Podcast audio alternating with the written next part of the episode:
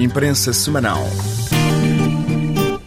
Abrimos esta imprensa semanal com Le Point, que faz a sua capa com as novas guerras secretas: Turquia, Argélia, Tunísia, Irão, Israel, petróleo, migrações, jihadismo numa grande entrevista a este semanário sobre o seu novo livro O Profeta e a Pandemia, o geopolitólogo Gilles Capel mostra como é que a crise mundial da Covid ocultou as recomposições que da Turquia a Israel sacudiram o Médio Oriente em 2020 e arrastaram um jihadismo de atmosfera para a França. A Europa mostra-se impotente e mesmo se o presidente francês Macron faz grandes declarações contra Erdogan da Turquia, Malta fica a olhar para o lado, a Itália para o relógio e a Espanha, que vendeu metade de um submarino à Turquia, fica a ver para as moscas. Na mesma altura, durante a Cimeira Europeia de Bruxelas, de 2020, o italiano Giuseppe Conte e a alemã Angela Merkel recusaram levantar a voz contra Erdogan. Vê-se que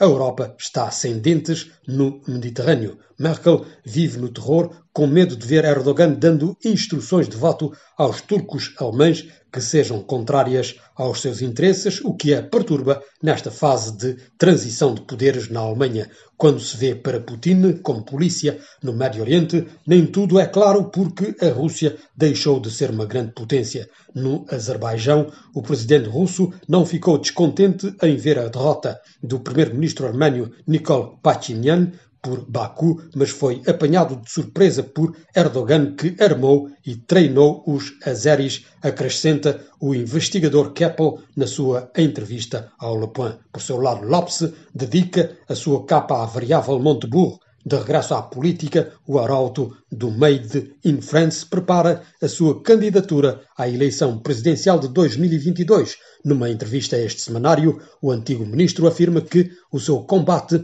é revalorização da França e propõe um contrato aos franceses para conjurar a vitória de Marine Le Pen, que, segundo ele, se perfila no horizonte. Mas, segundo um dos seus apoiantes, o antigo ministro Montebourg não suportou igualmente que Macron se tenha apoderado da soberania económica, um dos seus temas favoritos, nota Lopes.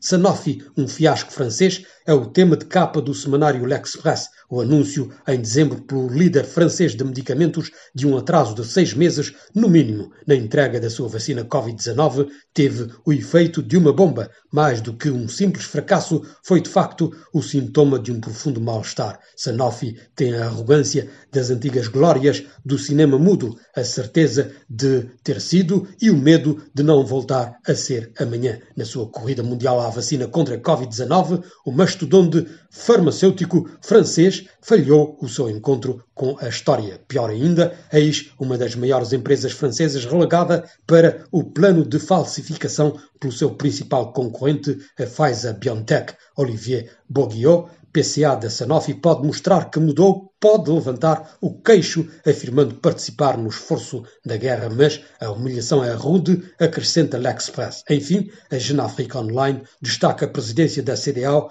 porque é que Nana Akufo-Addo irritou Umaru Sissoko Embalo e Macky Sall, eleito por um ano em setembro de 2020, Nana Akufo-Addo acaba de ser reeleito à presidência da Comissão Económica dos Estados da África do Oeste, uma decisão tomada no dia 2 de fevereiro durante uma reunião extraordinária dos chefes de Estado da CDAO que provocou a raiva de Umaru Sissoko Embalo. O presidente da Guiné-Bissau não escondia as suas ambições de querer o posto para o seu país, acrescenta Genafrique Online.